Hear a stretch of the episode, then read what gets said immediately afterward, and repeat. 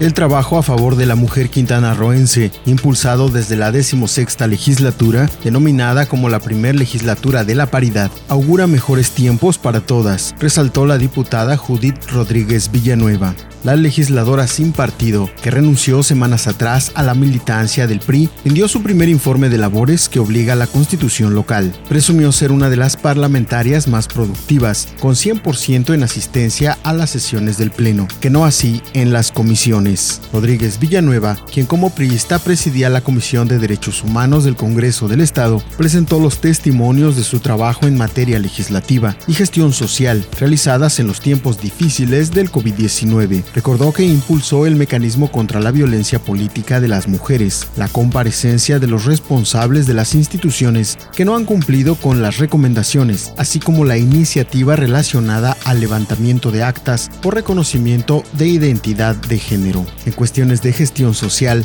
se realizó la entrega de apoyos médicos, paquetes alimentarios, gestoría jurídica, apoyo en gastos funerarios y de transporte por toda la entidad para decenas de quintanarroenses que han resultado beneficiados. La diputada sin partido reiteró que ante las consecuencias que se siguen padeciendo por el coronavirus, la entrega de insumos para los trabajadores del sector salud estatal y la población en general de los 11 municipios continuarán siendo vitales. Es un orgullo para mí representar a la ciudadanía quintanarroense y ser su voz en el Congreso. Gracias por darme el privilegio de servirles sin tintes partidistas, sino con el compromiso de responder con acciones por hacer de nuestro Estado un mejor